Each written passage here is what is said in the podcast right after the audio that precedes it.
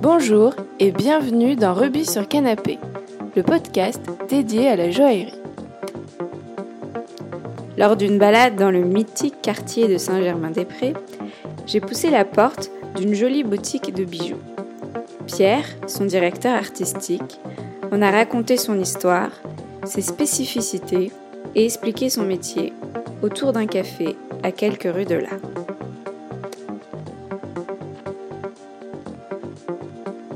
Bonjour Pierre et bienvenue dans Rugby sur Canapé. Bonjour Claire.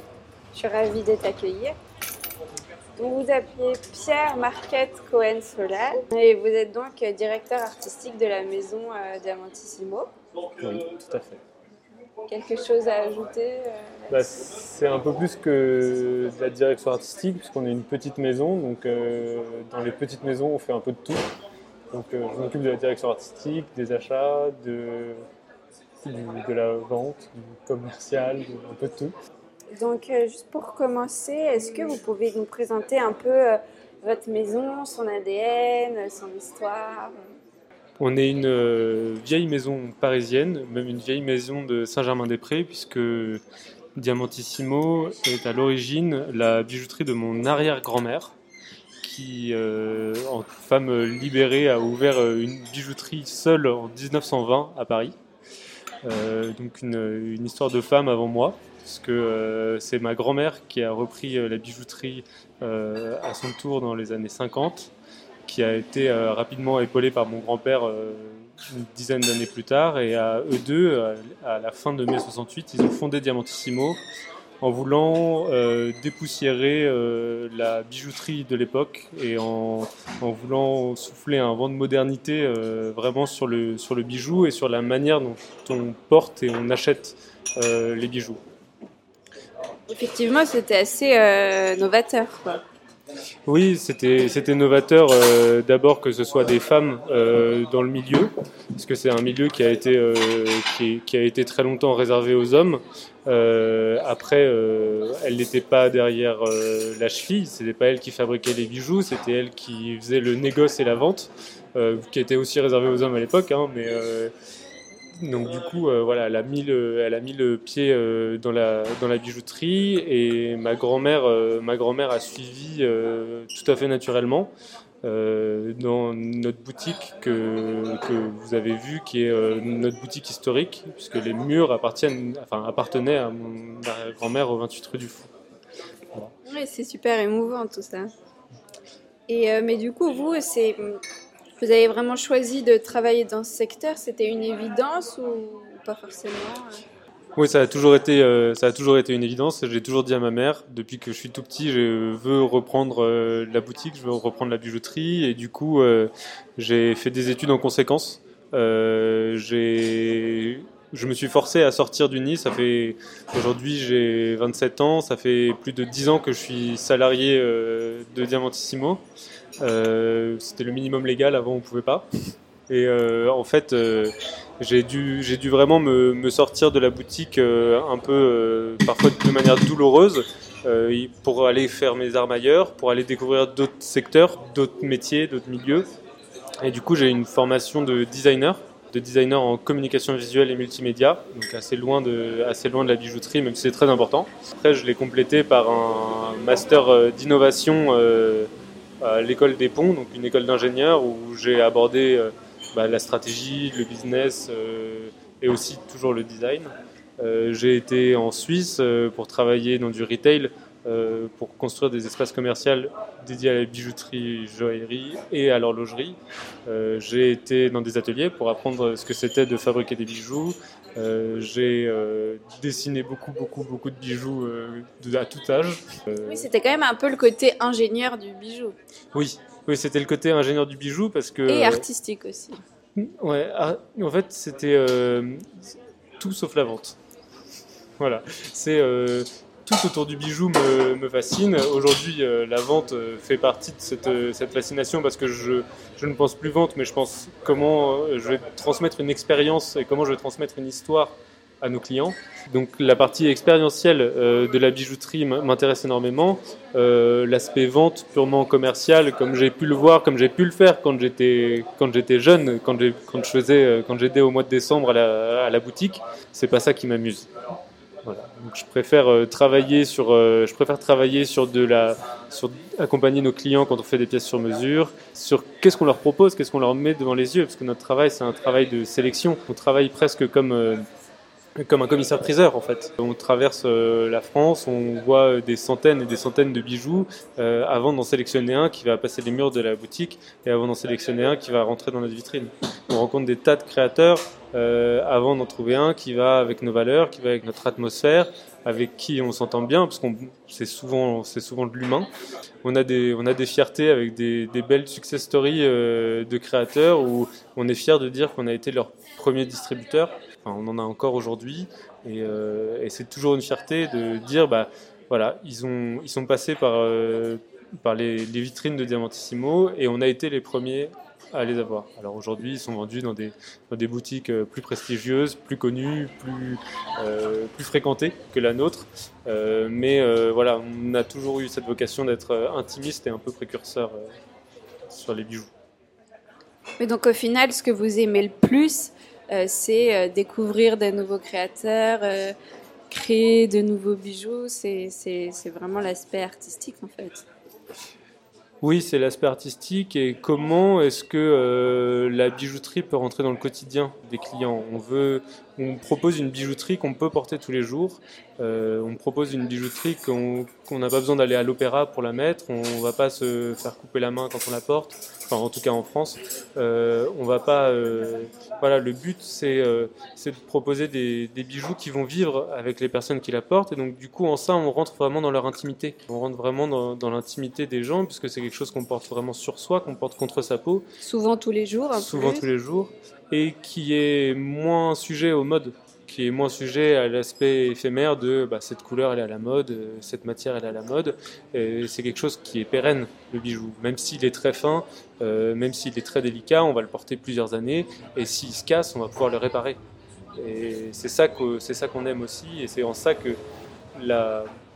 Je vais me contredire par rapport à ce que je disais tout à l'heure, mais c'est en ça que la vente de bijoux est aussi intéressante. C'est parce qu'on euh, ne fait pas de la distribution. Oui, c'est un échange. Ça c'est un échange qui, qui est euh, bah, trouver le, bon bijou euh, pour la personne qu'on a en face de soi. Et en parlant euh, de quotidien, vous, votre quotidien, comment il s'organise C'est quoi un peu une journée type dans une boutique de joaillerie?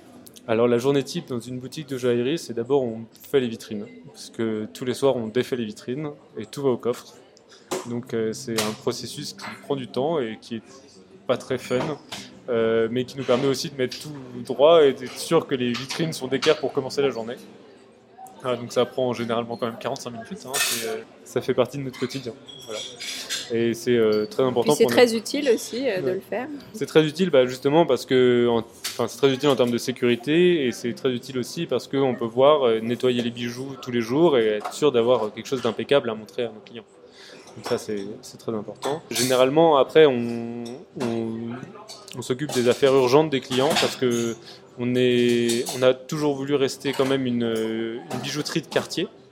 Et en, tant que bijouterie de quartier qui ont tendance à disparaître, on tient à assurer du SAV, des réparations, même de pièces qui viennent pas de chez nous, euh, parce que c'est des services qui, disparaissent un peu des centres-villes. Euh, c'est des services qui sont poussés dehors euh, par des enseignes standardisées et qui font aussi la différence et qui, nous font créer des, des relations vraiment durables avec nos clients. Il y a les rencontres avec les créateurs, les rencontres avec euh, des représentants, des commerciaux de différentes marques. Euh, on est toujours enclin à, rencontrer, euh, à rencontrer les gens qui nous contactent. On a une exigence, c'est qu'on travaille qu'avec de l'or 18 carats et qu'avec des pierres naturelles. Je peux le dire pour l'instant, parce qu'on n'a pas encore de diamants de synthèse. Euh, on travaille qu'avec des pierres naturelles. Donc c'est vrai que quand on nous parle de bijouterie avec de l'argent et des pierres euh, synthétiques, euh, bah, on, leur, on, dit aux commerciaux que c'est pas la peine qu'on se rencontre. Oui, c'est pas fait pour vous. Après, on a fait des, aussi des belles rencontres en haute fantaisie. Euh, on les a pas accueillis dans notre boutique parce que ça correspondait pas à notre euh, à notre cœur de cible, c'est pas notre métier. C'est vrai que c'est toujours intéressant de rencontrer des gens qui ont une approche différente de la bijouterie, qui proposent des dessins différents, qui sont euh, quand même parfois avec des très très belles factures, plus belles que celles qu'on trouve en bijouterie euh, précieuse. Du coup, donc vous travaillez en famille. Est-ce que pour vous c'est un atout C'est un atout de travailler en famille parce que ça se passe bien. Je pense qu'il y a beaucoup de familles euh, qui diront le contraire. Euh, moi, c'est vrai que j'ai une chance de très très bien m'entendre avec ma mère.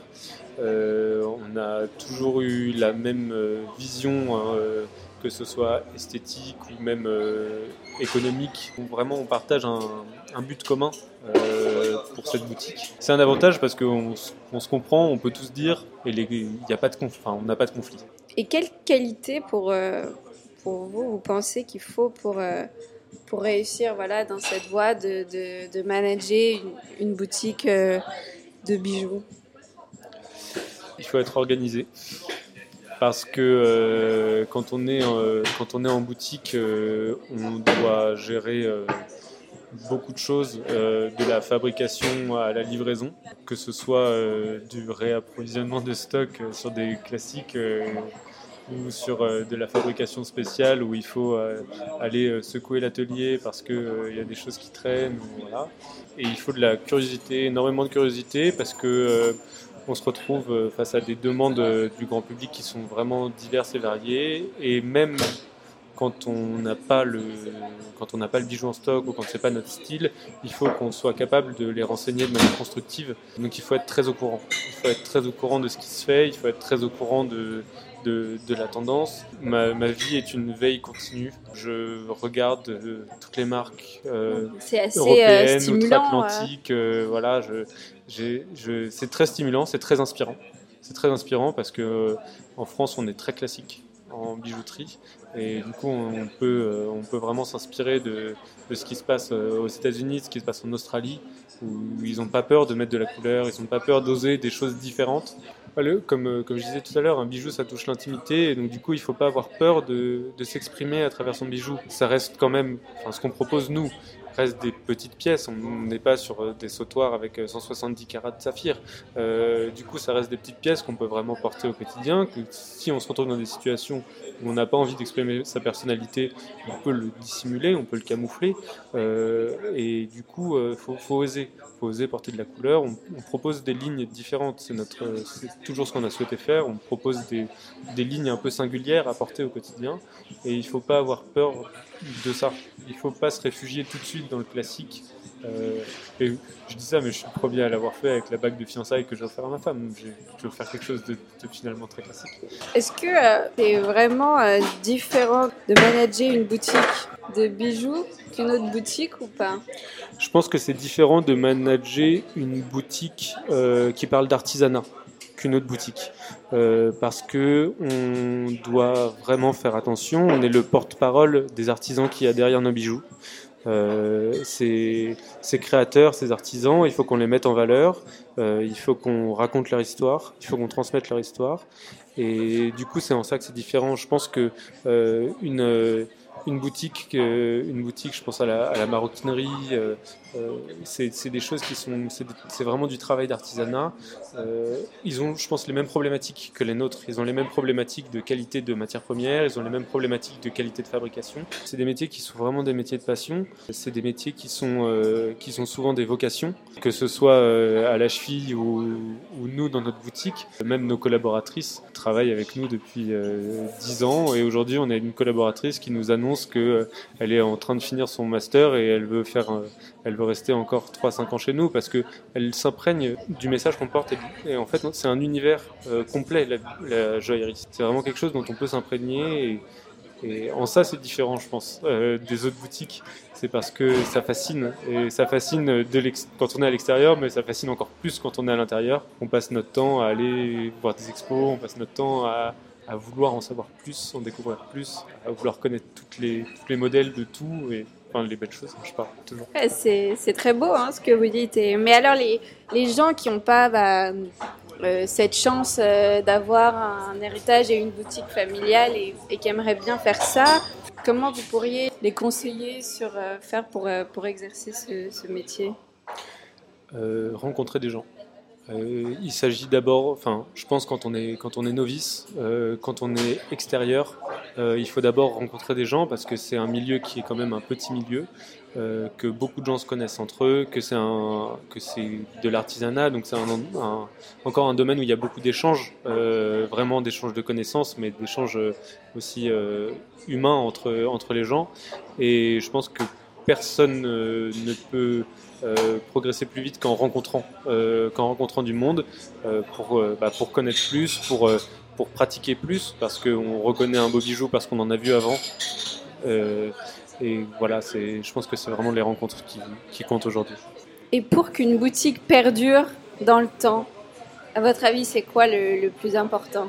Je pense que c'est d'être sincère. Je pense que c'est de s'adresser avec sincérité à sa clientèle. On a D'être cohérent en fait. cohérent, c'est ça. On, on, parle de, c'est vraiment juste de dire cohérence parce que il y a des gens qui passeront jamais le seuil de la boutique et c'est pas grave en fait.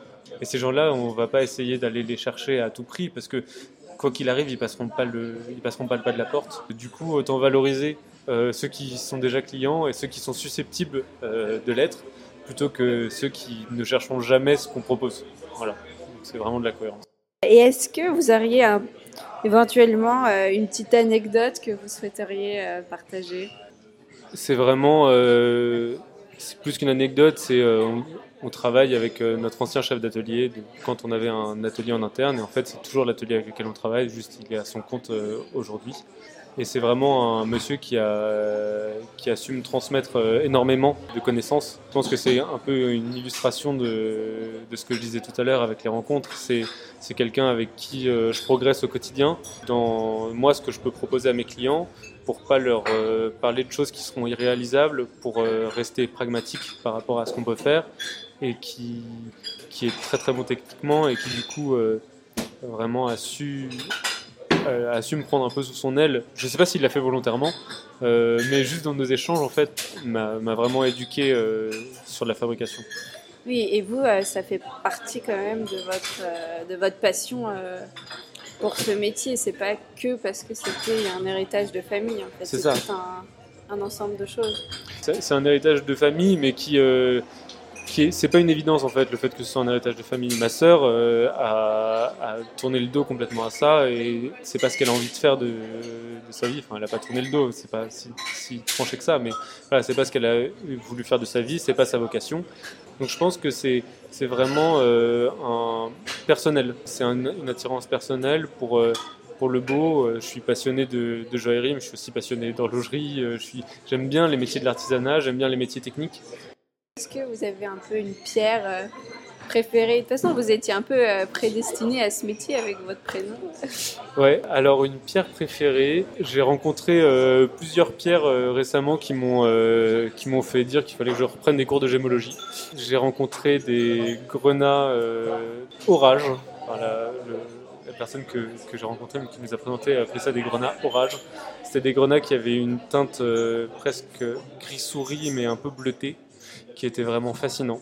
Et des grenats verts avec des verres que j'avais jamais vus dans d'autres euh, dans d'autres pierres. Du coup, ça, j'avoue que là, je, suis curieux d'en savoir plus, parce que c'était vraiment euh, vraiment impressionnant comme, pierre. Merci beaucoup d'avoir partagé euh, avec nous toute cette passion. Bah, C'était un plaisir. À très bientôt. Merci beaucoup.